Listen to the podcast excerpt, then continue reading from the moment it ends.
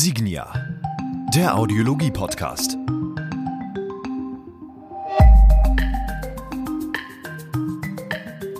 Drück einfach mal an dieser Stelle auf Record und damit hallo und herzlich willkommen, liebe Damen und Herren, zu unserer neuesten Episode des Signia Audiologie Podcastes Hören und Technik.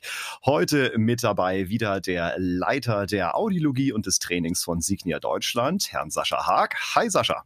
Hallo Dennis. Und dann äh, freuen wir uns auf einen ganz besonderen Gast in der heutigen Folge, denn äh, wir haben ja unser Format gestartet, bei dem wir noch mit mehr Personen aus Forschung und Entwicklung äh, sprechen wollen. Und äh, ich habe mir das hier mal aufgeschrieben, dass ich das auch richtig äh, ihn äh, anmoderiere. Er ist Systemarchitekt bei der WS Audiology und Wissenschaftler an der Friedrich-Alexander-Universität in Erlangen und dort im Department of Computer Science im Pattern Recognition Lab und ein Master maßgeblich beteiligter Entwickler des Signia Assistant, des ersten persönlichen Hörbegleiters. Und darüber möchten wir heute mit ihm sprechen, über ihn und über seine Arbeiten. Herzlich willkommen bei uns, Dr. Ingenieur Marc Oberwill. Ja, hallo miteinander. Ähm, ja, für unsere Hörer, erzähl uns doch mal, äh, wer bist du, äh, wie geht's dir und äh, mit welchen Themen beschäftigst du dich in deiner Arbeit? Ja, also wie gesagt, du hast mich ja eigentlich schon äh, vorgestellt, ähm, wie du es gerade richtig gesagt hast, dass ich am Lehrstuhl für Mustererkennung, wie das ganze Ding auf Deutsch heißt, ähm, wissenschaftlich tätig bin, aber ich bin auch ähm, für die äh, Firma WSA tätig ähm, und mache hier schon seit zehn Jahren Hörgeräteentwicklung. Du hast es gerade schon gesagt, mal so das Schlagwort, so Mustererkennung. Pattern Recognition. Das sind ja so Schlagworte, die heutzutage so ein bisschen auch in der, in der Entwicklung eben immer wieder doch mal hörbar und lesbar sind. Was hat es damit auf sich? Was kann man sich darunter vorstellen, wenn man mit dem Thema jetzt nicht bewandert ist? Ja, das kann ich gerne erklären. Also, was man sich erstmal, das ist ja, fällt ja häufig unter dieses große, große Schlagwort Artificial Intelligence, ja, künstliche Intelligenz. Äh, damit ähm, wird momentan wahrscheinlich, also demnächst wird damit auch Obst beworben, glaube ich. Ähm, äh, das ist eine Sache, äh, ein, ein, ein riesengroßes Schlagwort und ich glaube, glaube, dass viele Leute gar nicht so sehr äh, verstehen, was unter dem Schlagwort eigentlich uns gerade teilweise verkauft wird, weil es eben auch sehr, ja, wie kann ich das jetzt ausdrücken, ähm, sehr, sehr stark vereinfacht wird. Ja? Also was, was wir darunter verstehen, ist eben, wie du schon gerade gesagt hast, äh, Mustererkennung, ähm, maschinelles Lernen nennen wir das auch normalerweise. Das bedeutet, ähm, dass wir also einen, einen generischen Algorithmus nehmen, ähm, ähm, wir, und dieser Algorithmus, den können wir trainieren. Also man nennt das trainieren. Ähm, das heißt, wir geben dem Algorithmus ganz viele Beispiele von etwas, ähm, ganz viele, ähm, zum Beispiel könnte man sich jetzt vorstellen, wir geben ihm ähm, ganz viele Bilder, wo zum Beispiel Hunde oder Katzen drauf sind, ähm, und wir wollen, dass der Algorithmus nachher herausfindet, das ist jetzt ein Hund oder eine Katze. So. Und nach Möglichkeit wollen wir, dass der Algorithmus das selber herausfindet, dass er also nicht, dass wir ihm jetzt nicht sagen müssen, naja, ein, ein Hund erkennt so klassischerweise daran, dass der irgendwie besonders lange Ohren hat im Vergleich zu einer Katze zum Beispiel. Ja, weil das ist ja aus so einem Bild gar nicht so leicht herauszulesen, äh, solche Arten von mhm. Informationen. Mhm. Ähm, und ähm, diese Algorithmen, mit denen wir da auch ähm, sehr stark auch an der Universität arbeiten, ähm, sind eben dann relativ große künstliche neuronale Netze, die genau diese Merkmale, die in den Bildern irgendwo drin sind, selbstständig erkennen und dann eben abbilden können auf so eine ja, wir nennen es eine Klassifikationsentscheidung, also wo, dass wir dann nachher etwas, zum Beispiel Hund oder Katze, zuordnen können. Ähm, und dieser Bereich ist, ist ein Bereich, der in letzter Zeit eben dadurch, dass plötzlich ähm, ja im Wesentlichen das Grafikkarten plötzlich so so günstig wurden, ja, das wurde befeuert durch die Gaming-Industrie, die dann plötzlich äh, ähm, riesige Grafikkarten gebaut haben. Und Grafikkarten, muss man dazu wissen, haben eine tolle Eigenschaft und das ist, dass sie ganz viele parallele Recheneinheiten haben. Das heißt also ganz viele okay. Sachen, die parallel gleichzeitig berechnet werden können. Und darin profitieren wir jetzt wissenschaftlich wiederum, weil wir genau diese äh, Grafikkarten kaufen ähm, und bei uns einsetzen. Ähm, und wir profitieren dadurch, dass diese Netzwerke, die wir trainieren, also diese künstlichen neuronalen Netzwerke, ähm, die sind so aufgebaut, dass wir sehr viele parallele Operationen auch haben, also sehr viele Sachen, die gleichzeitig rechnenbar sind. Mhm. Ähm, also das mhm. heißt, wir haben am Ende ein Bild und dann haben wir ganz viele Zwischenstufen sozusagen und die können immer jeweils jede Stufe sozusagen parallel gerechnet werden und dann wird das in die nächste Stufe reingegeben. Und dadurch hat, ist, ist dieses ganze Feld der, der ja, wie, wie, wie man es jetzt häufig nennt, eben der künstlichen Intelligenz, ähm, dadurch in den letzten Jahren so hochgekommen. Das war das sozusagen der eine Faktor, ja, also diese äh, Verfügbarkeit von Grafikkarten und so weiter. Mhm. Und der andere Faktor ist im Wesentlichen der, dass die Daten plötzlich verfügbar wurden. Dass wir also plötzlich ähm, große Mengen von, von Daten auf Zugriff haben, ähm, weil wir sie eben sammeln können, weil wir Infrastruktur haben, äh, weil wir mobile Internetverbindungen überall haben. Ähm, und damit können wir plötzlich Daten sammeln in einem ähm, vorher nicht gekannten Maß und können genau diese Abbildungen ähm, von Eingang zu Ausgang mit so einem künstlichen neuronalen Netz bauen. Das muss man, glaube ich, vielleicht ganz kurz nämlich für die Zuhörer vielleicht erklären, weil die Herausforderung ist ja im Prinzip da, wenn ich jetzt sage, ich schaue auf einen Apfel, so als Mensch, dann erkenne ich das sehr, sehr schnell als Apfel, weil ich sehe, ne, das ist ein Bildpunkt und ich weiß, ich habe gelernt, diese Form ist ein Apfel. Für einen Computer ist es ja eben sehr viel schwieriger, weil äh, der kann zwar jetzt irgendwie, keine Ahnung, irgendwelche riesigen äh, Logarithmen berechnen. Das Problem ist aber, wenn er jetzt so einen Apfel sieht, weiß er eben erstmal nicht, was das ist, weil er hat ja, und deswegen glaube ich der Punkt mit der Grafikkarte, er hat ja erstmal nur Bildpunkte. So, er hat ja, wenn man so ein Bild nämlich aufdröselt in ganz, ganz viele Pixel und man guckt sich jeden einzelnen Pixel an, ist es ja erstmal nur eine Helligkeitsstufe, vielleicht auch noch eine Farbe mit dabei. Und äh, wenn man es richtig versteht, glaube ich, dann muss dem Computer beigebracht werden, wie die einzelnen Pixel zusammengesetzt werden müssen, damit er erkennt, das ist ein Apfel. Und ganz genau. Kann man das so zusammenfassen? Äh, so kann man das sagen. Nur mit, ich darf dich kurz korrigieren, es hat nichts mit ja. Logarithmen zu tun, sondern es hat sich natürlich nur mit Algorithmen zu tun.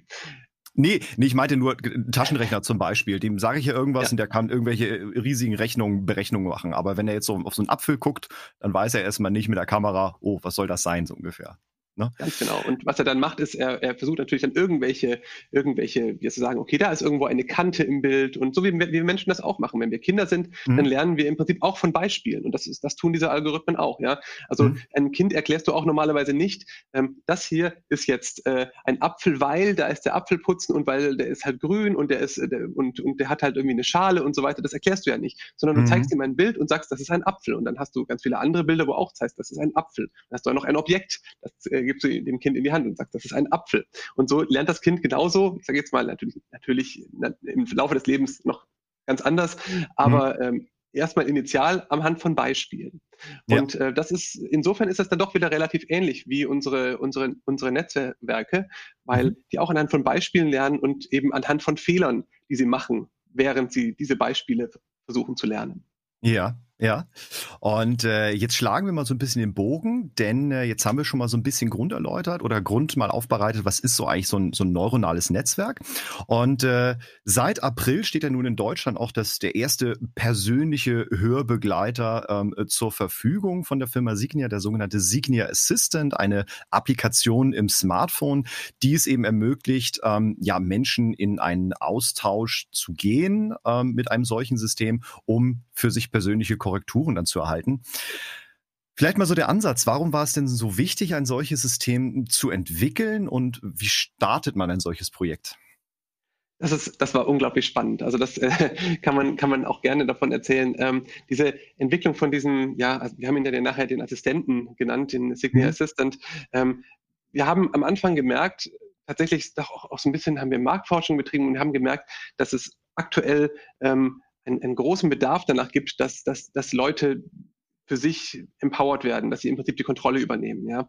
Ähm, wir haben auch festgestellt, dass dieses gesamte Thema, ja, Hörgeräte passen sich an ihren Nutzer an, ein total wichtiges Thema ist. Ähm, und ähm, wir haben aber festgestellt, dass, dass wie wir das bisher gemacht haben, dass wir versucht haben, aus, sagen wir mal, aus ganz einfachen Interaktionen, sowas wie ich bin in einer lauten Situation, in einer lauten Situation mache ich es immer leiser. Sowas, in dieser Art von Interaktion haben wir versucht bisher zu lernen. Und wir haben dann irgendwann gesagt, das ist aber sehr ungenau. Wir können damit nicht wirklich viel lernen vom Benutzer, weil das meistens nicht so viele Interaktionen sind. Und wir wissen ja auch nicht, war das jetzt bewusst? War das vielleicht auch eine Fehlbedienung, was ja auch genauso möglich ist? Ähm, also das, das, sind alles solche Fragen, die wir da hatten und hatten was, gedacht, also, so, sowas gab es ja bereits 2008, wenn ich mich recht erinnere. Ne? Ich glaube so genau. Sound Learning, Kunde, äh, Mensch geht irgendwo hin, ist es zu laut und er macht leiser. Und irgendwann genau. hat das System das gelernt. Genau, aber natürlich ist das, sagen wir mal, was, was die Feedback-Möglichkeit angeht, sehr, sehr beschränkt.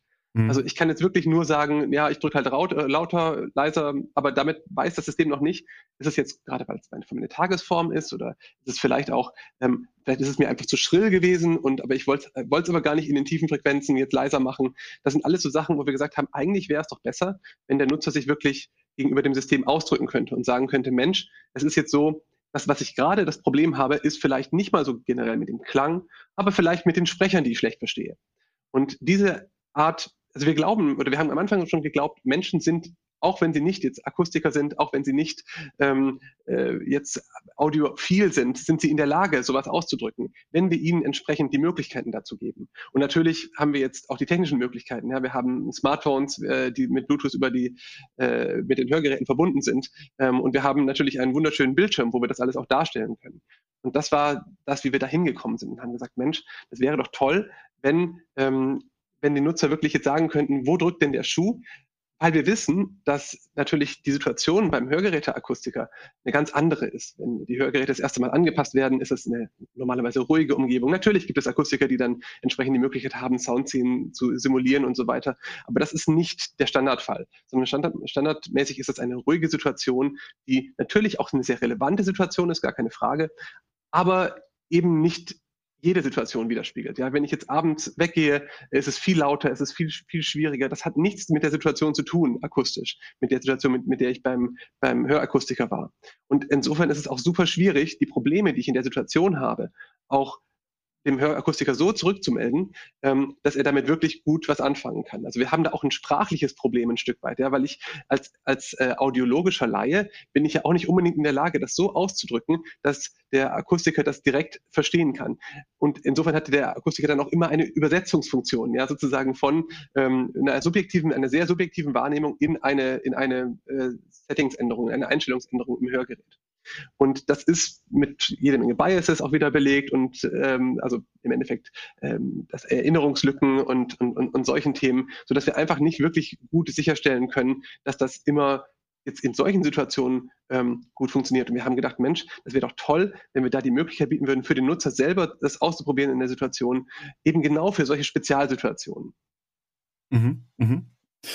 Sascha, du als äh, Hörakustiker ehemals, du kannst das, denke ich, ja auch das Problem auch so ein bisschen beschreiben, oder? Wenn so, wenn es so um so Fallbeschreibung geht, ne? Es klingt irgendwie schrill, es klingt hell und ja, das ist ja, ist ja der Standard äh, eigentlich, den jeder Akustiker so ein bisschen auch durchlebt in dieser Phase. Ähm, Gerade bei der Erstversorgung, wo man ja sehr untrainiert ist ähm, und äh, da kann man eigentlich egal was man für ein Mensch ist und welche Vergangenheit man hat, der Gro hat nie gelernt, äh, jetzt akustische Szenen zu beschreiben. So und äh, dann sucht man eben nach Hilfswörtern und die sind von jedem Mensch und seiner Vergangenheit wieder abhängig anders. Ähm, und man muss dann hoffen und äh, ja Glück haben, wenn der Gegenüber einem dann diese diese kryptischen Aussagen dechiffriert und in etwas umsetzt, was dann wiederum ein Benefit bringt. Ähm, und äh, das ist schon nicht einfach, definitiv. Mhm. Hm. Marc, wie, wie geht man denn jetzt sowas ran? Wir haben jetzt ja gerade gelernt, so ein, so, ein, so ein System, so ein Assistent braucht ja dann einen gewissen Input. Gerade wenn wir jetzt die Technik heute haben, wir haben Smartphones, wir haben Bluetooth-Verbindungen. Das heißt, ich kann jetzt in so eine Kommunikation mit meinem eigenen Hearable oder mit meinem Hörsystem selber treten. Ähm, mit was für einem Input arbeitet das System jetzt hier eigentlich und welche Rolle kommt da hier ähm, jetzt auch deine Arbeit? Äh, wo setzt das jetzt hier an? Wie findet ah, okay. jetzt diese Übersetzung statt?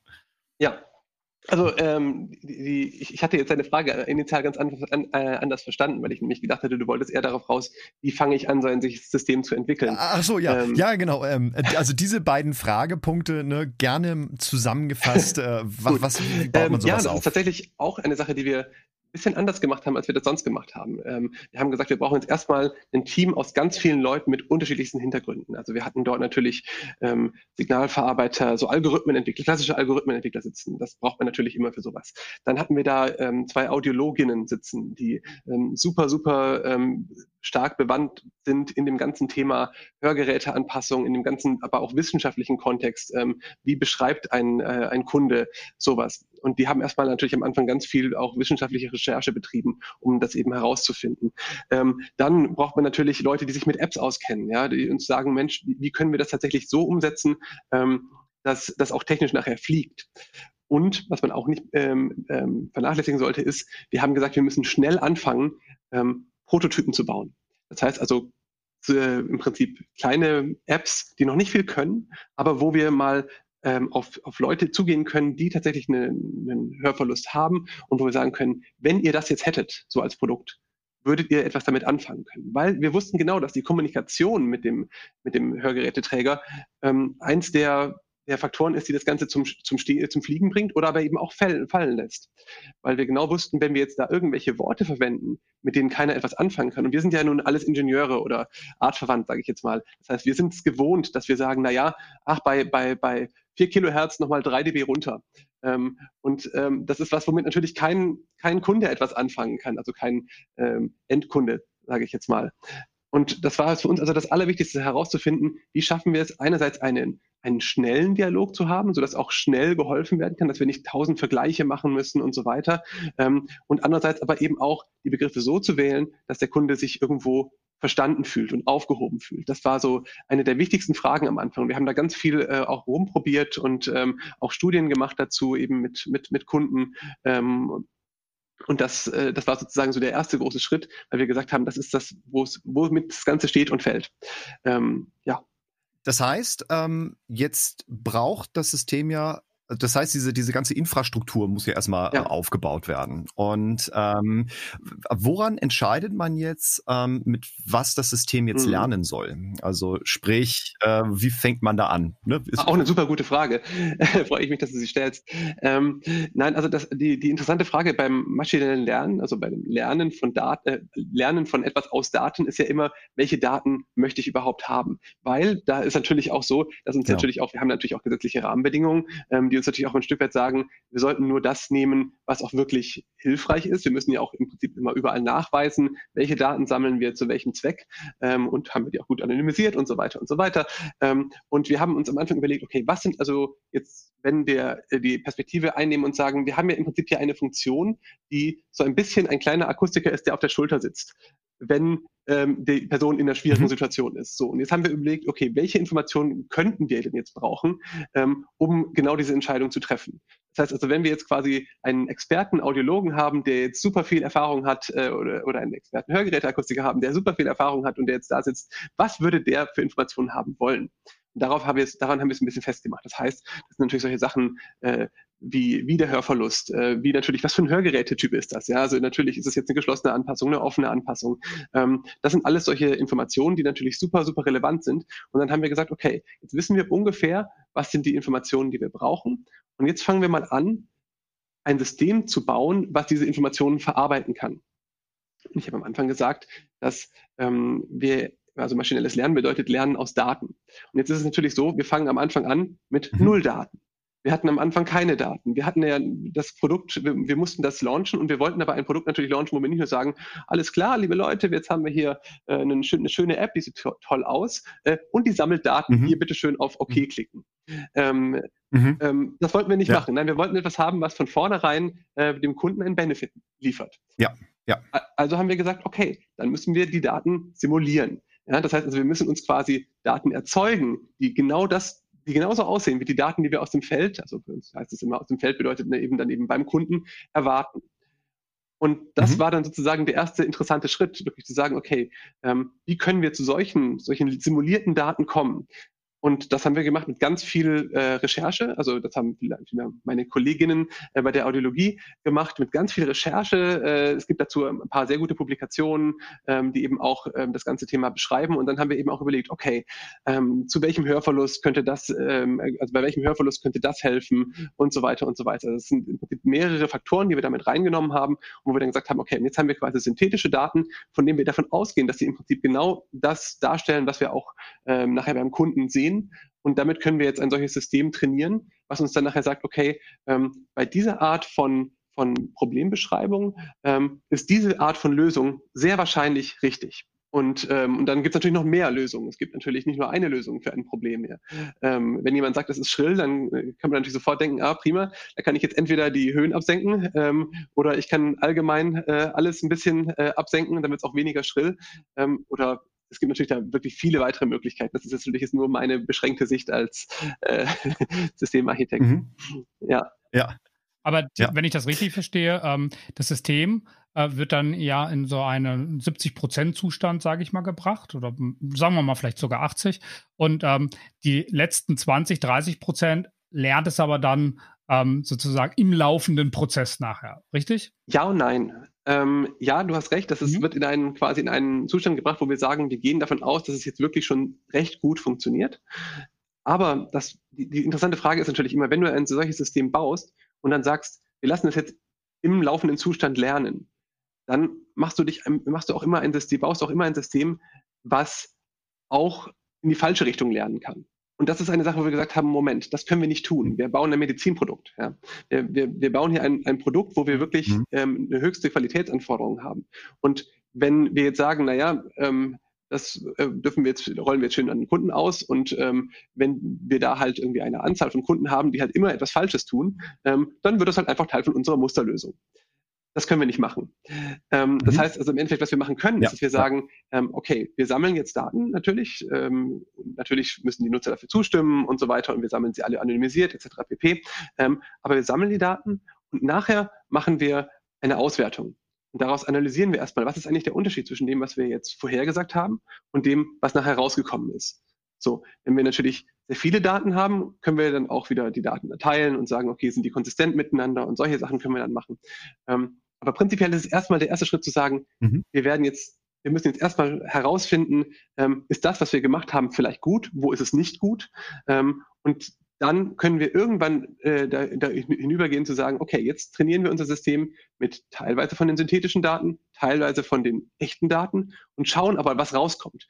Also das mhm. werden wir jetzt nicht einfach so ähm, laufen lassen, sondern wir analysieren, was kommt dabei raus ähm, neuronale Netze werden auch immer ganz gerne als, als Black Boxes, als schwarze Boxen äh, kritisiert, weil man nicht genau weiß, ähm, was sie nachher im Endeffekt tun. Und gerade in diesem Zusammenhang ist es halt besonders wichtig zu sagen, okay, wir müssen halt wirklich schauen, wie die sich verhalten, bevor wir irgendwo auf Release drücken und sagen, so, und das geht jetzt bitte schön an den Kunden raus. Das heißt also, ähm, wenn ich äh, das äh, zusammenfassen darf, ähm, es unterliegt einem stetigen, kontrollierten Update. So kann man sich das vorstellen. Ganz genau. Ja. Mhm. Das heißt, man setzt dem System aber natürlich auch irgendwo seine Grenzen, dass der halt nicht irgend, irgendwas macht. Ne? Ja.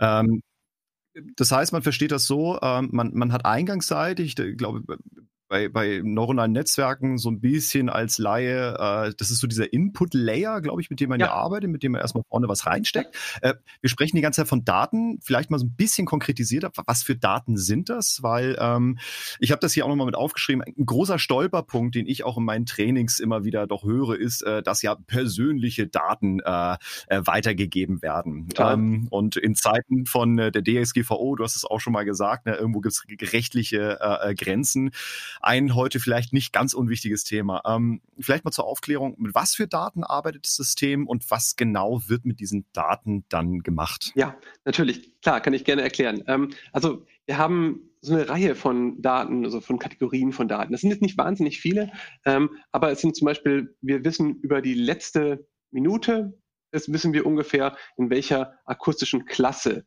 ist jemand. Wir haben also einen, Klassifikator in unserem Hörgerät, der sagt, äh, ich bin in Sprache in Ruhe oder ich bin in Sprache im Störgeräusch und solche Sachen. Das wissen wir in ungefähr über die letzte Minute. Das ist nur ganz grob und so weiter, aber das wissen wir ungefähr. Mhm. Ähm, das ist an sich erstmal eine Sache, die nicht besonders aussagekräftig ist, aber, also sage ich jetzt mal im Sinne von äh, Privacy Concerns ist das jetzt keine, keine große Sache. Ähm, mhm, okay. Dann haben wir sowas, was wir ähm, uns auch, wo wir ganz arg reingeschaut haben, wir wussten von vornherein, dass der Hörverlust eine der Sachen ist, die viel entscheidet. Und deswegen mhm. haben wir mhm. gesagt, wir brauchen den Hörverlust. Aber wir haben auch reingeschaut und haben festgestellt, Moment, der Hörverlust kann, also es ist irgendwo ein Stück weit ein medizinisches Datum, also Datum ist Einzahl von Daten, nur um ja. das äh, kurz zu erwähnen. Ja. Ähm, ähm, es ist ein Stück weit etwas Medizinisches und etwas sehr Individuelles und ähm, es könnte verstanden werden als sehr persönlich. Und deswegen haben wir gesagt, okay, das wollen wir nicht. Wir wollen nicht solche Daten in unseren Systemen haben, die persönlich sind. Wir wollen anonyme Daten haben. Das heißt, mhm. was wir gemacht haben, ist, wir haben gesagt, okay, wir nehmen den Hörverlust, aber wir machen ihn ein bisschen zufällig. Das heißt also, wir verändern ihn einfach bei jeder Frequenz ein bisschen, ähm, so dass er eben, dass wir nur noch ungefähr wissen, wie der Hörverlust aussieht. Und, okay. Und, und, dann kommen wir gleich schon ja. in eine Situation, wo wir nicht mehr eine Zuordnung zu einem Nutzer machen können, sondern wo wir dann sagen können, okay, das ist jetzt einer von vielleicht tausend Nutzern, ähm, die in der gleichen Gruppe sind, die den gleichen Hörverlustgruppe haben. Und dann sind natürlich die Daten mhm. anonym. Ja, das heißt, es wird quasi ge geclustert, kann man das so sagen. Also so als, als einfach anonymisierte Gruppe. Genau, also technisch gesehen wird es nicht geclustert, aber es, ist, es wird im Prinzip ja ein Stück weit einfach versch verschleift. Ja, es wird einfach wirklich, es wird okay. ähm, ja das, das Dass man Pi mal Daumen sagen kann, der Nutzer, der jetzt hier was angibt, der gehört zum Beispiel zur Gruppe der leichtgradigen Schwerhörigen mit einer leichten Hochtonsenke. Im Prinzip kannst du das so sehen. Ähm, De facto ist es tatsächlich nicht so, dass wir, dass wir, dass wir diese Art von Klassifikation überhaupt vornehmen, sondern wir schicken nachher einfach dem System, das ist der Hörverlust. Und der Hörverlust halt, hat halt gewisse Unsicherheiten, die wir ihm extra draufgegeben haben, damit es anonym wird. Dann hast, da haben wir noch weitere Daten, äh, weil du danach gefragt hast. Ähm, wir haben natürlich noch weitere Daten. Ähm, wir wissen zum Beispiel, äh, wie ist der Pegel, der aktuelle Umgebungspegel. Ähm, ist ja auch eine super wichtige Sache. Wenn jetzt jemand sagt, es ist mir zu laut, dann ist es halt super wichtig zu wissen, ähm, ist es in der lauten Situation? Ja, dann müssen wir halt eher äh, bei LI 80 etwas tun, sage ich jetzt mal, oder LI 65 was tun tun. Wenn er in einer leisen Situation ist, müssen wir halt vielleicht eher schauen, äh, dass wir das bei LI 50 anheben. Ähm, das sind alles solche, solche äh, relevanten Fragen, die dahinter sind. Ähm, dann schauen wir ähm, eben, was ist für ein Gehäusetyp, ist es eine offene oder eine geschlossene Versorgung. Ähm, das sind solche Daten, die wir äh, entnehmen, ähm, um, um dann eben nachher eine möglichst gute und zielgerichtete ähm, ja, Anpassungen machen zu können ähm, von dem, was der, was der Kunde uns sagt. Was natürlich auch noch wichtig ist, ist, ähm, das ist bestimmt auch ein, äh, ein, ja, weiß ich nicht, ob man das, ob man das sofort vor Augen hat, aber ähm, wir müssen ja immer auch schauen, ob äh, gewisse Änderungen, die wir vorschlagen, gewisse Änderungen der Einstellung, ob die überhaupt möglich sind. Ja? Also wenn ich jetzt vorschlage, ich mache jetzt hier irgendwie, weiß ich nicht, drei dB mehr in den Höhen, ähm, dann muss ich halt gucken, ob ich damit meinen Bereich schon verlasse ähm, den ich überhaupt regeln darf, weil wir haben natürlich da sehr strikte Grenzen gesetzt, weil wir gesagt haben, das macht keinen Sinn, wenn der Nutzer da die Möglichkeit hat, 20 dB äh, plus minus zu verstellen, sondern wir haben da sehr strikte Grenzen ähm, mhm. gesetzt. Wo liegt und dementsprechend muss ich natürlich auch, die liegt bei 12 dB plus minus. Mhm. Ähm, okay. Je nach, äh, und zwar über alle Frequenzen und über alle Pegel. Das stellen wir dann auch sicher. Genau. Ich habe ich hab zwei Fragen. Ähm, äh, die erste Frage ist, ähm, Du sagtest gerade, das System kann ähm, äh, oder ja, erfasst, was für ein Pegel ist gerade da und jetzt äh, stellst du eine Abhängigkeit zur Situation her, wenn ich eine Eingabe tätige. Was passiert, wenn ähm, die Eingabe nicht mit der Umgebung korreliert? Also ich zum Beispiel mich später entscheide, ähm, eigentlich hätte ich gerne besser verstanden und gebe jetzt eine Eingabe. Das ist so meine mhm. erste Frage. Und die zweite Frage mhm. wäre, worin unterscheidet sich eigentlich ähm, die Form des äh, Algorithmus, der jetzt hier existiert, zu vielleicht ähm, bestehenden ähm, ähm, Lernmöglichkeiten, die es äh, ja auch gibt äh, oder schon gab, bevor ihr mit eurer Lösung ähm, ja sozusagen mhm. an die Öffentlichkeit gegangen sind? Das sind so zwei Fragen, die ich mir mal gerade notiert hatte. Also wir können sie dann ja einzeln beantworten, oder? Ja. ähm, wollen wir mit der zweiten Frage anfangen? Also die zweite Gerne. Frage, äh, um, um die zu beantworten, ja. Ähm, worin unterscheidet sich das zu den bisherigen Lernmöglichkeiten? Also die bisherigen Lernmöglichkeiten haben sich ähm, beschränkt auf eine äh, Frequenzformungsanpassung im Wesentlichen. Ähm, und ähm, das ist einfach darin begründet, dass wir eben nur so eine beschränkte Möglichkeit von Nutzerfeedback hatten. Das mhm. heißt also, wenn ich nur wenig Feedback vom Nutzer bekommen kann, wenn der sich nur ganz grob ausdrücken kann, eben mit lauter, leiser, ähm, dann bin ich einfach, muss ich auch mit meinen Lösungen sehr unspezifisch sein und sagen, okay. Ja, dann in Form von A, B, Genau, in Form von A-B-Vergleichen, glaube ich, ging das ja auch schon mal. Ne? In Form von A-B-Vergleichen geht das, geht das genauso. Das ist auch mhm. eine Möglichkeit, äh, über den Nutzer sich auszudrücken. Ich glaube, das ist auch eine okay. sehr schöne Möglichkeit, äh, äh, sich, sich auszudrücken, weil es eben, weil man dafür kein wirkliches Wissen, mehr Wissen haben mhm. muss. Ähm, ja, ähm, wir wollten in mhm. dem Fall einfach ein, ein bisschen spezifischer sein. Wir haben gedacht, wir versuchen jetzt einfach mal den Ansatz, ähm, der Kunde weiß eigentlich häufig doch, was er will und äh, er muss es ja auch sonst gegenüber dem Akustiker ausdrücken. Ähm, mhm. Also ähm, können wir, das muss man auch sehen, je mehr wir wissen, je mehr je spezifischer das ist, was der Kunde uns sagt, desto spezifischer können wir die Lösung wählen. Und desto schneller mhm. geht das natürlich auch. Ich kann natürlich sagen, entweder ich mache jetzt drei, vier, fünf AB-Vergleiche, um ungefähr herauszufinden, was der Kunde will. Ähm, ja. Wenn ich aber, aber je mehr Einstellmöglichkeiten ich habe, desto mehr Vergleiche brauche ich natürlich dann auch. Mhm. Und wenn der Kunde uns aber direkt sagt, mhm. naja, aber ich habe ein Problem, meine eigene Stimme klingt zu laut, dann wissen wir, naja, okay, da wissen wir schon relativ genau, was wir tun können. Da haben wir so zwei, drei, vier Möglichkeiten ähm, und das machen wir genau. Das leuchtet ein. Mhm. So, jetzt musst du mir nochmal die erste Frage nochmal wiederholen, die habe ich jetzt vergessen. genau, also was passiert, wenn ich jetzt diese, zwar die Pegelmessung habe, aber ich sage jetzt, ich bin in der Wirtschaft zum Beispiel, das ist immer so mein Lieblingsbeispiel dazu. Ich sitze jetzt am Tresen und ähm, jetzt ist es irgendwie total laut und ich verstehe meine Kollegen nicht, aber mir ist es unangenehm, jetzt irgendwie einen Dialog mit einem Assistenten über mein Smartphone deswegen zu gehen. Deswegen gehe ich auf Toilette.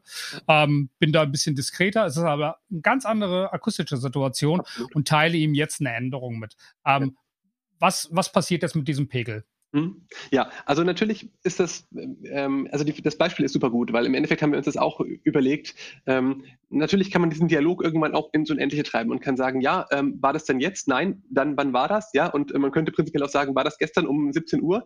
Ähm, dann wird es natürlich irgendwann so, dass es auch der Dialog einfach plötzlich super, super kompliziert wird, ähm, auch für den Nutzer ähm, und auch zum Teil das einfach gar nicht mehr äh, ja, zu, zu rekapitulieren ist irgendwo. Aber wir haben auch jetzt gerade in die Daten reingeschaut, weil wir genau das wissen wollten. Also gibt es Leute, die das häufig machen, dass sie quasi ähm, das eher nur zu Hause verwenden, also in ruhigen Situationen, oder die das, ähm, was, was ich ja auch erwarten würde, weil das ist etwas Unbekanntes, das mache ich am liebsten dort, ähm, wo ich, ähm, wo ich zu Hause bin, wo es mir gut geht, ähm, wo ich damit auch vielleicht Zeit habe, mich damit, damit zu beschäftigen. Ähm, und äh, wir haben gesehen, dass tatsächlich das ungefähr auf die Hälfte der Leute zutrifft, ähm, dass sie das eben nur in ruhigen Situationen verwenden. Ähm, die andere Hälfte verwendet es in höchst unterschiedlichen Situationen. Also von daher ähm, wissen wir, dass das so ist. Aber was ist die Frage? Die, weil deine Frage war jetzt ja die, ähm, was passiert da algorithmisch, ja? Und natürlich ist es so, dass wir bei allem, also wir haben, ich habe ja gesagt, wir haben den Algorithmus trainiert. Ähm, das heißt, wir haben ihn natürlich trainiert so, dass diese Situation so, also diese starke, sagen wir mal, Abhängigkeit zwischen Eingangs- und Ausgangspegel vorkommen kann, aber genauso auch so, dass es eben nicht sein kann dass es eben auch sein kann, der Kunde sagt, ist es mir ähm, ähm, laute äh, Sache, also weiß ich nicht, laute Sprache ist zu laut. Naja gut, das ist ja schon relativ spezifisch. Da muss ich jetzt nicht ähm, äh, für, an leise Pegel denken, auch wenn ich in einer leisen Situation bin. Ähm, aber es gibt das natürlich genauso. Und dann ähm, haben wir eben die Möglichkeit zu sagen, okay, also die, das Setting wird ja immer vorgeschlagen ähm, und der Kunde kann dann sagen, naja, also ich, vielleicht gehe ich jetzt mal zurück und dann klicke ich drauf, ja, hat mir geholfen, vielen Dank. Ähm, oder vielleicht eben auch nicht. Und dann sage ich, nee, das möchte ich jetzt doch nicht haben, ich möchte es nochmal noch mal was anderes ausprobieren. Mhm. Aber natürlich ist es vor allem für, für die Rückmeldung, die wir ja nachher auch brauchen, um den Algorithmus zu verbessern, ist es natürlich besonders ähm, ja, risikoreich, sage ich jetzt mal. Wenn ich jetzt in einer Situation sowas tue, wo ich nicht bewerten kann, ob das hilfreich war oder nicht, dann ist natürlich die Bewertung erstmal ja, weniger spezifisch ja, oder weniger genau. Ähm, wenn ich jetzt äh, dir ein, ein, ein Setting vorschlage und sage, Mensch, äh, ich mache mal hier für die lauten Pegel, mache ich dir mal ein bisschen, bisschen die, die Höhen raus ähm, und du bist jetzt in der Situation, in der du gerade bist, Sascha, äh, dann würdest du das, den Unterschied gar nicht hören. Schlichtweg. Mhm. Und dann könntest du mir auch keine wirklich gute Rückmeldung geben, ob es jetzt geholfen hat. Wäre also die situative Einstellung eigentlich bevorzugte äh, Wahl, wenn ich das so, so ausdrücken darf, ähm, wie ich eigentlich mit dem System arbeiten sollte, ähm, äh, um, um möglichst auch viel Informationen mitzugeben. Wäre es denn auch denkbar, dass in Zukunft vielleicht ähm, dann schon der ähm, Chatbot ein bisschen spezifischer fragen kann, wenn er, ne, also reden wir mal von ein, zwei Jahren weiter und äh, jetzt merkt man weil man es ist sehr hochfrequent, keine Ahnung, ich bin an, an der Bahnhaltestelle und dauernd fährt irgendwie ein Zug vorbei und das auf den Gleisen, das rappelt die ganze Zeit, dass er mir dann schon spezifischere Fragen in eine Richtung stellen kann, weil er schon weiß, was eigentlich die Szenerie gerade bedeutet? Ja, das ist natürlich möglich. Genau. Und wir haben auch wirklich ganz explizit in dieses äh, Thema reingeschaut, weil wir nämlich auch überlegt haben, können wir dann, wenn wir sowas wissen schon, können wir dann nicht vielleicht auch den Dialog abkürzen? Wenn wir jetzt genau wissen, wir ah. sind in einer Situation, wo, ähm, wo genau das passiert, dann können wir auch sagen, ja, ist es vielleicht das, was, was, was dich stört? Ähm, ist auf jeden Fall ein Thema, cool. ähm, mit dem wir uns mhm. beschäftigen, ja. Super spannend, super spannend. Das wäre nämlich tatsächlich auch meine Frage gewesen. Ähm, ist in Zukunft ähm, absehbar oder oder ähm, oder anders gefragt, wir haben jetzt ja davon gesprochen, dass es Grenzen gibt, ne, in dem das System eben arbeiten kann. Und äh, soweit wir wissen, jetzt für die Hörakustiker, dass dieses System halt eben auch nur in Universalprogramm ja eben auch arbeitet. Ähm, ist es denkbar oder gibt es Szenarien, wo man sagt, okay, man gibt einem solchen System auch die Möglichkeit, vielleicht auch in anderen Strukturen oder anderen Programmen oder weitere Möglichkeiten zu erhalten? Denkbar ist das auf jeden Fall. Ähm, ich denke, ja, doch, es ist auf jeden Fall denkbar. Äh, es ist natürlich immer nur die Frage, ähm, wie kompliziert wird die Lösung. Wir müssen ja auch immer äh, daran denken, dass wir, also je mehr Wünsche an uns herangetragen werden, desto komplizierter kann die Lösung nachher auch werden. Und das ist nicht immer eine Sache, die dann nachher für den Nutzer positiv ist. Ich hätte sogar auch noch eine Frage mal ja. aufgeschrieben, gerade die noch mir so in den Gedanken kam. Da hatte ich mal eine Diskussion mit jemandem nämlich auch drüber geführt. Ähm, von der Presse war das gewesen. Und zwar haben wir da auch mal so ein bisschen drüber philosophiert, was so ein System eigentlich machen könnte. Und ähm, wir reden ja hier von einem weltweit arbeitenden System. Ne? Man sagt ja auch so ein weltumspannendes neuronales Netzwerk, ähm, was dort arbeitet. Jetzt gibt es aber natürlich länderspezifische Vorlieben. ähm, der asiatische Raum vor allen Dingen sehr stark abgetrennt dann zum europäischen oder amerikanischen Raum. Ähm, wie sieht es eigentlich damit aus? Macht man da irgendwo eine Grenze, wo man sagt, na ja, also wir fassen jetzt doch nicht alle Daten zusammen, weil im tonalen Raum könnten jetzt ne, von der Sprache her äh, doch andere Feinheiten nachher für denjenigen zählen, als wenn wir jetzt so einen europäischen Raum hineinblicken? Oder ist das jetzt in dieser Frühphase noch egal und dann schmeißt man erstmal alles in einen Topf und rührt erstmal ein bisschen rum, um zu gucken, wie gut sich das Ganze schlägt. Ich hatte ja eingangs erläutert, dass wir momentan noch sehr stark hypothesengetrieben sind, dass wir synthetische Daten mhm. haben. Und da haben wir leider nicht genug ähm, ähm, Literatur auch dazu gehabt, äh, die jetzt genau sagt, Mensch, äh, mhm. äh, in, in, ähm, in asiatischem ähm, Sprachraum ist das ähm, deutlich anders in dem Hinblick. Ähm, und deswegen konnten wir uns darauf nicht verlassen. Insofern haben wir das genommen, was wir in der, ja, in, in dem Fall in der englischsprachigen Literatur gefunden haben ähm, und konnten das noch mhm. nicht stark anpassen. Aber äh, was wir tatsächlich mit speichern mit unseren Daten, ähm, von daher war die Liste vorhin auf jeden Fall noch nicht komplett, ähm, ist, wir speichern, wir speichern die Sprache des Nutzers mit. Das bedeutet genau aus diesem Grund, weil wir genau sagen wollen, wenn wir jetzt dort stark abweichende Ergebnisse sehen, äh, stark abweichende Rückmeldungen von den Kunden sehen, dann ist es eine Sache, die wir natürlich gerne in, nächsten, in der nächsten Iteration mit einfließen lassen wollen. Und das ist eine Sache, die natürlich ein neuronales Netz genauso verarbeiten kann ähm, welche Sprache wurde verwendet. Vielleicht noch kurz für unsere Hörer da hier die Ergänzung, dass wir natürlich nicht die Sprache mit aufzeichnen, oh, Entschuldigung. sondern dass ein, also dass in der Software ein Sprachcode, also welchem Land gehört man quasi mit dieser Software gerade an hinterlegt ist und das weiß natürlich auch das Hörgerät. Ähm, also meine Software ist auf Deutsch gestellt und deswegen muss wohl dieses Hörgerät in Deutschland programmiert worden sein und dieser Sprachcode wird übermittelt. Es ist nicht die Sprache. Vielen Dank dafür. Ich rede mich im Kopf und Kragen. Ich merke das schon. ganz, ganz wichtiger Punkt. Ganz wichtiger ganz Punkt wichtiger Nein, Punkt. Wir, genau. wir, haben, wir haben keine, keine Echo-Bugs hier. Wir haben auch, wir haben, wir, wir übertragen nur ganz geringe, man kann das bestimmt auch, das kann bestimmt auch jemand mal untersuchen, wenn er das möchte. Wir übertragen nur ganz, ganz kleine Datenpakete und, und ja. daraus äh, geht auch schon hervor, dass wir natürlich keine Sprachaufzeichnungen machen. Ähm, es ging wirklich nur, wie du schon sagtest, äh, um die Unterscheidung Deutsch, Englisch, Französisch, Spanisch.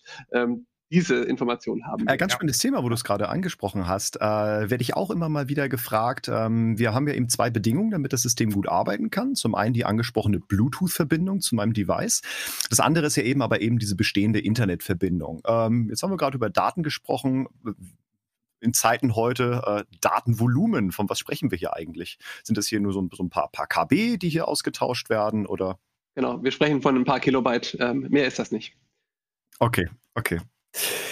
Ähm, ja, ich habe mir ja auch äh, zum einen das mit der DSGVO und den persönlichen Daten haben wir jetzt geklärt. Also es sind anonymisierte Daten, die wie gesagt auch noch verändert werden. Es gibt keine äh, Verarbeitung personenbezogener Daten. Also wir sprechen hier nicht von Name, Hausnummer, Adresse, sondern wirklich von den Daten ähm, wie Hörverlust, Situation, Verstärkung und natürlich auch welcher Ländercode jetzt zum Beispiel auch dahinter steckt. Ich habe äh, aber in meinen Gesprächen auch immer mal wieder die äh, kritische Frage und gerade wenn man sich ja mit äh, solchen Neuro neuronalen Netzwerken und künstlichen Intelligenzen auseinandersetzt, dann kommt man irgendwann auch an so einen Punkt, in dem es auch immer wieder mal auch Anwender gibt äh, oder Menschen gibt, die sagen, dass sie vielleicht sogar um ihren Job fürchten, wenn solche Systeme zu viele Rechte erhalten. Ähm, in dem Zuge habe ich jetzt auch schon Feedback mal bekommen, dass sich manche Menschen zu viele Sorgen machen, dass äh, Hersteller von solchen Systemen auch zu viele Informationen erhalten oder teilweise aufwendige Arbeiten von Anpasskonzepten, die es zum Beispiel in Deutschland gibt, ähm, hier ganz einfach übernommen werden. Äh, einfach mal gefragt, wie stehst du dazu? Was kannst du dazu sagen? Hm. Also dazu muss ich eine Sache sagen. Ähm, also das erste ist, ähm, also wir haben tatsächlich nicht genug Daten, um das zu machen. Ähm, wir haben tatsächlich die, die, Sachen, die wir übernehmen, also die wir dort ge äh, gezogen haben, sind wirklich nur für, für genau das, um halt herauszufinden, wenn wir jetzt das Gain erhöhen, wird es dann noch, ist es dann noch Feedback stabil und solche Sachen. Ähm, das sind mhm. die einzigen Daten. Wir wissen nicht, äh, wo die Kniepunkte liegen. Wir wissen nicht, wie die Compression Ratio in den Geräten ist. Also das, das Anpasskonzept an sich haben wir nicht. Sammeln wir nicht, haben wir nicht. Interessiert uns an der Stelle auch gar nicht groß. Ähm, ich denke, ähm, jeder, der, ähm, ich, ich, verstehe diese Angst ähm, natürlich, ohne Frage. Ich denke, jeder, äh, der, der diese Angst hat, der, den würde ich ja an sich gerne mal einladen, dass er mal zu uns kommt, mal mit uns auf die Daten draufschaut äh, und er sieht, wie, wie ähm, ja, man nennt das bei uns mal so, die Daten sind noisy, ja. Also das heißt, da ist auch ganz viel drin, was wir uns überhaupt nicht erklären können und was wir uns wahrscheinlich auch nie erklären können werden. Das heißt also, man kann eigentlich mehr oder minder meistens nur irgendwelche großen Trends daraus lesen ähm, und natürlich irgendwelche sehr spezifischen Abhängigkeiten. Aber aber ich kann mir nicht vorstellen, dass, äh, dass die, die Daten, wie wir sie jetzt haben, äh, da ähm, für diese Zwecke genutzt werden können. Dafür sind die einfach auch nicht spezifisch genug. Und dass mhm. aber jetzt trotzdem jemand sagt, äh, von wegen, ja gut, dann äh, gibt es ja irgendwann nur noch Online-Händler, die nur mhm. noch mit solchen KIs arbeiten und ja gar kein Mensch mehr gebraucht wird, äh, ist so ein Szenario. Äh, wie, wie kann man, was kann man dazu sagen? Das ist aber ein, ein, ein sehr schlechtes Bild, was du von unseren Hörakustikern zeichnest. Das würde ja bedeuten, dass, dass, dass deren Aufgabe nur daraus besteht, äh, ein, ein Gerät aus der Schublade zu holen und das über den Ladentisch zu geben. Ja, ja. Also ich glaube, wenn das so wäre, dann mhm. würde ich dir zustimmen. Äh, aber ich glaube, das ist nicht so. Ja, ich, das, deswegen auch diese kritische Frage, weil so begegne ich dem Ganzen auch. Also wenn man jetzt sagen will, man will jetzt Fließbandarbeiten machen oder keine Ahnung, Hörakustik wäre ein Fließbandjob, ich denke, dann äh, sollte man sich vielleicht mal Gedanken machen, ob man vielleicht doch etwas persönlicher und individueller oft mit den Menschen spricht und auf eingeht. Denn äh, da würde ich denn da, Sascha, da haben wir schon mal drüber gesprochen und da würde ich dich gerne nochmal so äh, mit reinbeziehen, weil du dich ja auch sehr, sehr viel mit dem Thema jetzt auch in den letzten Wochen und Monaten noch beschäftigt hast. Ähm, wir haben ja ein, ähm, einen ähm, Wissenschaftler, einen renommierten Wissenschaftler, den Eric Topol, ähm, der ja ähm, Arzt ist, er ist Mediziner und sich ganz, ganz viel eben auch mit dem Themen äh, künstliche Intelligenz und auch Deep Medicine eben auch äh, auseinandersetzt. Und doch immer auch wieder betont, wie ähm, bedeutend auch dieser technologische Fortschritt eben auch in der, in der Medizin und auch in deren Teilbereichen zum Beispiel auch medizinische Handwerke auch ist. Ähm, was hast du so aus der Literatur oder auch mit den Themen im Prinzip für dich jetzt so für ein Bild und was kannst du vielleicht an dieser Stelle dazu sagen? Wie siehst du diese ganze Thematik und auch die Zukunft vielleicht, ähm, wenn man mit solchen Assistenzsystemen arbeitet? Ja, also äh, grundsätzlich äh, würde ich äh, sagen, dass wir am besten mal das Buch äh, referenzieren äh, nachher irgendwo. Mhm. Ähm, kann ich nur empfehlen. Deep Medicine von äh, Eric Topol ist sehr lesenswert. Also eine unglaubliche große Recherchearbeit, die dahinter steckt. Also er muss ein Team von Hunderten von Leuten gehabt haben, anders kann ich mir das nicht erklären. Ähm, und er hat wirklich sehr viele Teilbereiche in der Medizin beleuchtet und auch da geguckt, was bedeutet KI in diesem Umfeld ähm, und was macht es halt mit den Menschen Menschen. Und was sehr interessant ist, ist ähm, eigentlich so die positive Grundaussage immer dann, wenn Mensch und Maschine zusammenarbeitet, äh, schafft sie letztendlich noch einen höheren Mehrwert, als wenn die Maschine alleine arbeitet oder der Mensch alleine arbeitet. Das heißt also auch, das gilt für die KI. Das ist jetzt nicht nur eben fürs Auto, dass ich damit dann eben schneller von A nach B komme, sondern auch für die Zusammenarbeit mit KI. Und äh, das fand ich äh, äh, dort sehr beeindruckend mal gezeigt. Und ähm, da gebe ich auch natürlich Marc vollkommen recht, wenn wir jetzt uns das mal äh, vorstellen würden würden, ähm, keine Ahnung, bildgebende Verfahren, Mammographie, ja. Äh, bis, äh, natürlich könnten wir eine Maschine haben, die das sehr wahrscheinlich heute auch alleine macht und die spuckt einem später ein Ergebnis aus. Aber was dann? Ja, also wenn man dann einen Befund hat, also dann möchte ich nicht alleine in diesem Raum stehen und äh, mit, mit diesem äh, Zettel in der Hand. Äh, und ähm, genau darum geht es ja letztendlich. Ja, also ähm, äh, dass man hier Menschen hat, die A, die Maschine überwachen, weil die wird immer über bewacht werden müssen. Es wird nie der Punkt da sein, wo man sagen kann, jetzt kann ich komplett loslassen. Ähm, äh, auch hier gibt es äh, tatsächlich diese Thematik der Unfehlbarkeit und ähm, das sollte definitiv äh, teilweise mit Einflüssen vor allen Dingen ähm, betrachtet werden, die eine Maschine nicht im Blick hat. Ja, also äh, viel dieser Erfahrungslevel auf der einen Seite, aber auf der anderen Seite auch gespürt zu haben. Ja, also Empathie, das sogenannte Bauchgefühl. Es hört sich zwar jetzt nicht mathematisch und algorithmisch an, aber manchmal trifft es halt trotzdem besser. Und ähm, äh, das ist eben nicht durch eine Maschine zu ersetzen. Insofern ein sehr positives Bild, eigentlich auch, was man aus diesem Buch mitnehmen kann. Ähm, aber, und das ist auch kontrovers, es werden auch Negativbeispiele aufgezeigt. Insofern, ähm, äh, ja, ich glaube, man muss dem Ganzen noch, äh, deswegen bin ich auch äh, und freue ich mich auch, dass das äh, äh hier gerade eben auch vom Marc nochmal gesagt wurde, dass das jetzt kein unkontrolliertes Lernen ist, was da jetzt im Moment stattfindet, sondern begleitetes, mit punktuellen Updates zu versehenes Lernen. Ähm, ähm, und darüber freue ich mich sehr, dass wir diese Aus Aussage hier in diesem Podcast mal offenbaren konnten oder aufdröseln konnten. Ja, und ähm, da, wie gesagt, sehr viel Positives mitgenommen ähm, und ich glaube, wir können dort einen großen Mehrwert in der Zukunft sehen. Ein Thema, was definitiv aber nicht verschwinden wird und was uns auch von diesem Zeitpunkt ähm, in diesem Jahr äh, nicht mehr loslassen wird für die nächsten Jahrzehnte. Darum bin ich mir auch sicher, nach dem, was ich alles lesen durfte. Ich glaube, ich will das, ich will das Buch, glaube ich, auch mal lesen. Von daher ist es gut, dass du das, wenn du das verlinkst. ähm, ich weiß nicht, ob das jetzt zu weit führt, aber äh, ich habe ja in dem, in dem, in dem Bereich der bildgebenden Verfahren habe ich ja promoviert ähm, und wir haben uns mit Mikroskopiebildern beschäftigt. Und, ähm, und dort sehen wir das wie in vielleicht keiner anderen Disziplin, dass es wirklich so ist, es ist im Endeffekt nachher die Kombination aus, jetzt in dem Fall dem Pathologen und nachher der Maschine, die wirklich ähm, richtig Power in diese ganze Sache reinbringt. Ja, das bedeutet, wir können natürlich dann nachher hergehen ähm, und sagen, wir wollen, dass eine Diagnosestellung natürlich ein Stück weit schneller erfolgt, äh, natürlich ein Stück weit auch teilweise akkurater erfolgt, weil natürlich Maschinen Hilfestellungen geben können. Schau mal hierhin, schau mal dorthin.